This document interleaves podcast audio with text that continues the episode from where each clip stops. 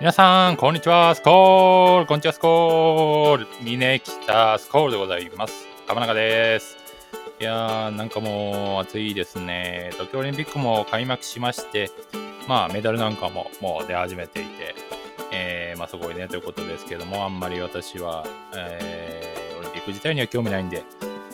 今日も、えー、NFL の話をしていければなと思ってます。いよいよですね、もう1ヶ月しないで、えープレシーズン始まっちゃいますので、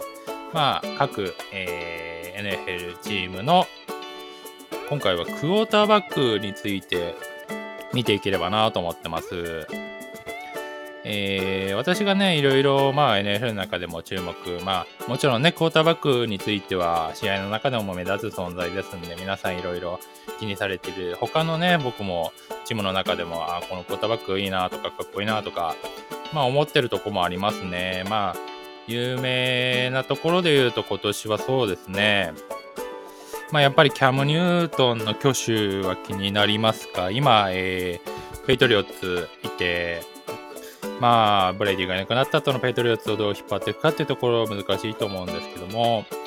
えー、と、記事出てますね。NFL ジャパンの6月30日付の記事で、ポジション争いを前に反感も自らの力に変えるペイトリオツクォーターバックニュートンということで、えー、まあ、ニュートンは、まあ、頑張りますと。やるしやることやるしかないというようなこと言ってますね。やっぱりニュートン自体の本当に、まあ、NFL の歴史的な立ち位置でも、ものすごい才能のあるようなクォーターバックでしたし、本当にプレー以外のところでも目立つようなね、人だったし、あのー、アマゾンのオーラーナッシングのドキュメンタリー見まして、えーパンサーズの回ですね。本当にずっと怪我にも苦しめられてきたクォーターバックだと思うんですけども、やっぱり非凡な才能を持った素晴らしいね、クォーターバックだと思うんですが、えーまあ、ペイトリオッツ自体は今年のドラフトで指名してますね、クォーターバック。1巡目全体15位でマック・ジョーンズというアラバマかなアラバマ大学のクォーターバックを指名してます。まあ、やっぱり1巡目15位ってなると即戦力にもね、なるような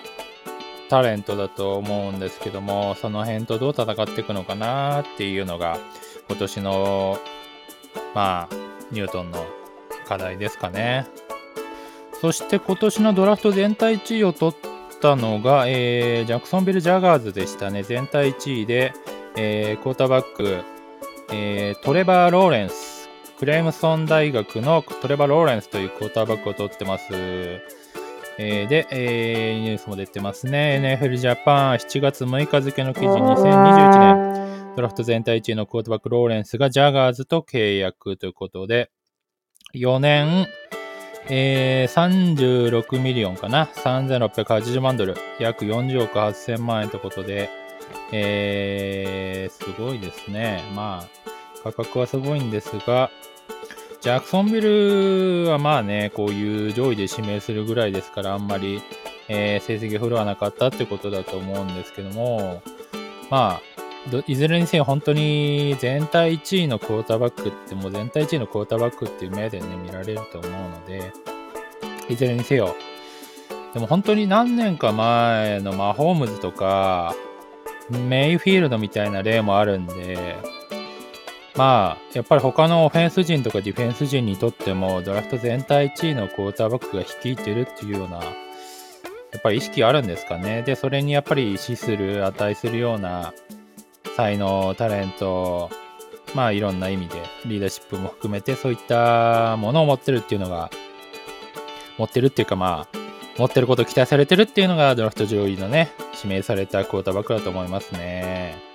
当たり前ですけどね。まあそういう意味では、ローレンス君どうなるかっていうとこですけども、似合うんじゃないですか？この水色のユニフォームも。はい、頑張ってください。他のチームで気になるところで言うと、あ、マホームズがつま先の手術を受けたんですかね。えーっと、NFL ジャパン7月9日付の記事、手術を受けたつま先の感触は最高。とチーフス、クォーターバック、マホームズという記事が出てますね。まあ、マホームズは本物でしょうと、私も思いますね。2年連続スーパーボール出て、あの若さでもスーパーボール取っちゃったっていうのはすごい。まあ、チーフスって本当にマホームズ入ってくるまで、なんとなくシーズンの前半すげえ頑張るけど、後半すごい、うーん、みたいな、そういうイメージございましたね。まあ、そういう、まあ、もちろん、いろいろね、マホームズ、クォーターバック以外のいろんな要素もあったんでしょうけど、チーフスの躍進はすごいなと思いますね。僕が本当に NFL 見てる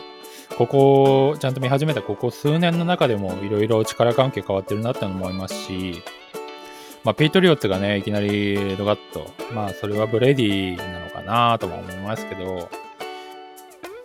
あとはまあ、ブラウンズもね、本当にこれはびっくりですわ。ね。ブラウンズ、なんか、30連敗ぐらいしてましたよね。で、なんか30連敗脱出したらビール飲み放題みたいな企画やってましたけど、私に言わせればね、ビール飲まないと試合に勝てないんですよ、そもそも。だから話逆じゃないですか。ビール飲んだら、相手の、あのー、フィールドゴール外れるんです。なので、NFL 見るときはビール飲まないとダメですわ。なので、ブラウンズはちょっと逆やっちゃったのかなっていうのが私の感想ですね。でもまあ、メイフィールドっていうのをね、来てくれたので頑張ってると思います。他にもドルフィンズのタゴヴァイロアは2年目になりますね。彼もすごい活躍してるし、ドルフィンズ自体も本当に、まあ僕はほんあんまりね、知識がないので、あんまりいいな、みたいなイメージしかなかったですけども、なんか急にね、頑張りを見せているんじゃないかなということで、まあ、ウェーバー方式のね、ドラフトといい、そういう意味では、まあ、完全に戦力が拮抗するような力をね、NFL の運営の方がいろいろ加えているので、そういう意味ではどんどんどんどんループしていくのかなと思うんですけども、それにしてもね、やっぱり、ペイトリオッツ時代は長かったなというのもあって、なかなか、まあ、次に没効してくるチームはどこなのかなという感じですね。ミネソタはなんか万年中堅チームみたいなね、ちょっと印象はありますけども、まあ今年は取るでしょう、スーパーボール。チーム初の、とは思ってます。で、まあ多分、聞いてくださってる方気になるのはもちろん、あれですね。NFC 北地区の状況なんですけども、これに関しては、割とね、本当今年のクォーターバック事情の中で言うと NFC 北地区、相当アチアチになってると思うんですね。じゃあまずはベアーズからいきましょうか。はい。トゥルビスキー君がいなくなりました。えー、NFL ジャパンの、えー、3月19日付の記事で、元ベアーズ、クォーターバックトゥルビスキーがビルズと1年契約、ジョシュアレンのバックアップにということ出てます。トゥルビスキーね、どうなんすかね。なんか、バイキングスはトゥルビスキーに勝てねえなっていうイメージありましたけどね。まあ、去年、一昨年とか、すごくね、あの、ベアーズはいいなんかいいチームだなっていう印象ありましたけど、なんかやっぱり勝ててなかったですかね。あの、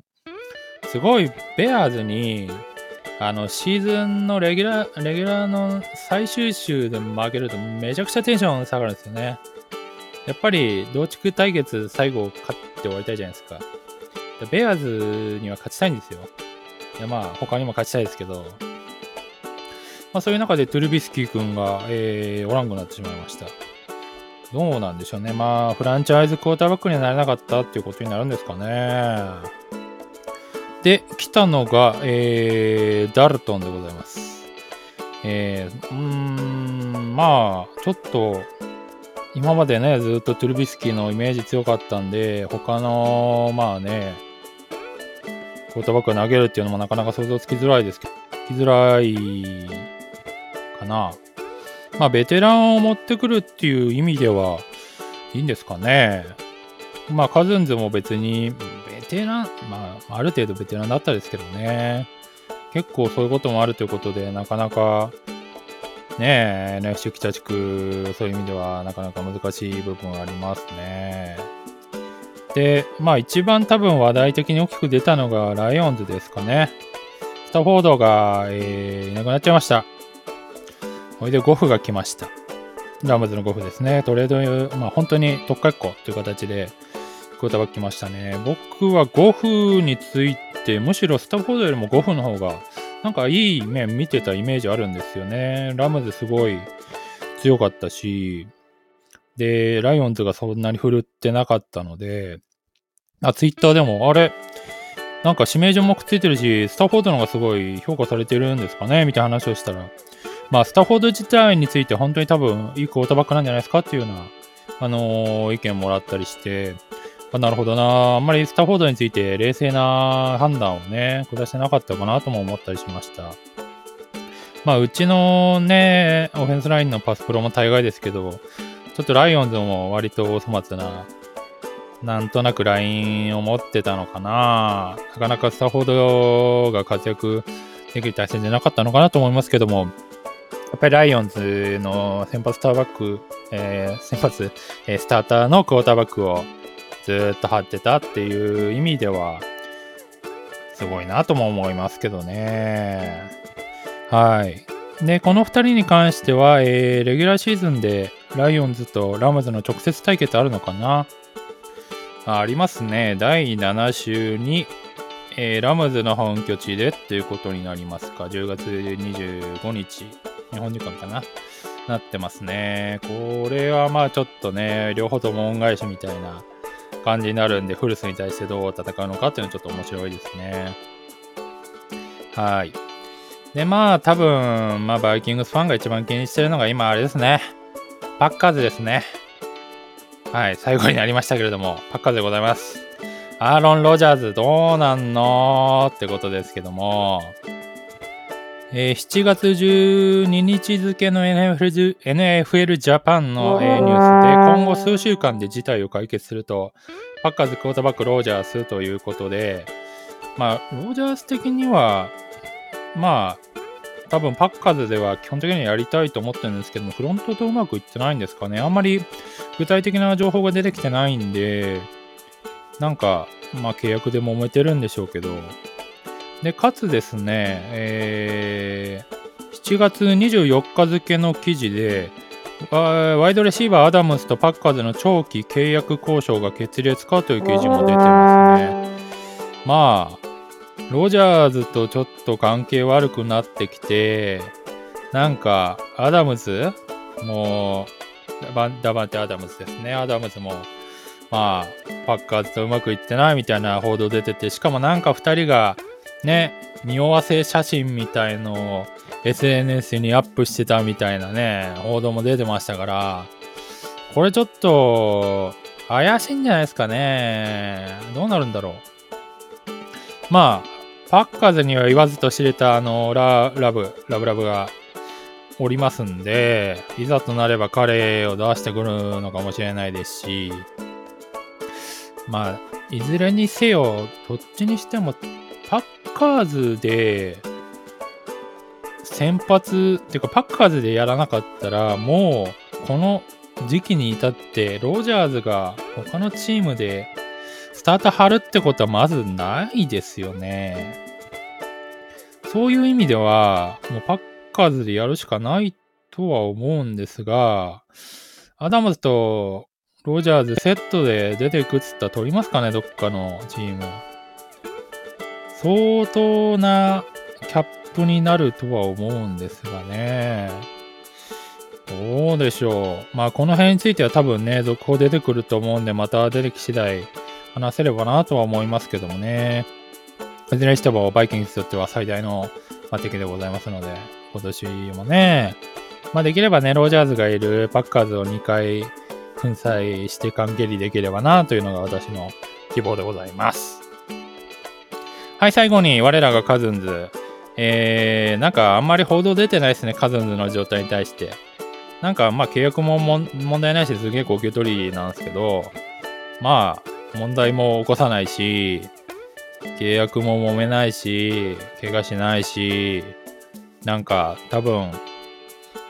ダンスは下手だし、多分ジェファーソンに挨拶かされるとしたらあいつダンスは下手だからってとこなんじゃないかと思いますけどね。まあ、カズンズはね、怪我しないのが本当に偉いです。あとは、ちょっとしん肝が座ってほしいですよね。まあ、あれだけのキャリアのあるクォーターバックの言うことじゃないですけど、あのー落ち着け。あとは、ダンスは練習しなくていいから、スクランブルの時のスライディングの判断早めにねってことですね。僕が言いたいのはそれだけです。というわけで、えー、今日はクォーターバックについてお話してきました。まあ、いろんなね、ご意見とか、あの、あると思いますんで、ちょっとね、感想とかご意見いただけると嬉しいなと思います。あと、これ、えー、YouTube で配信してますけども、Spotify とかでも聞けるようになったらしいんで、あの、試せる方はやってみてください。それではまた次回、ありがとうございました。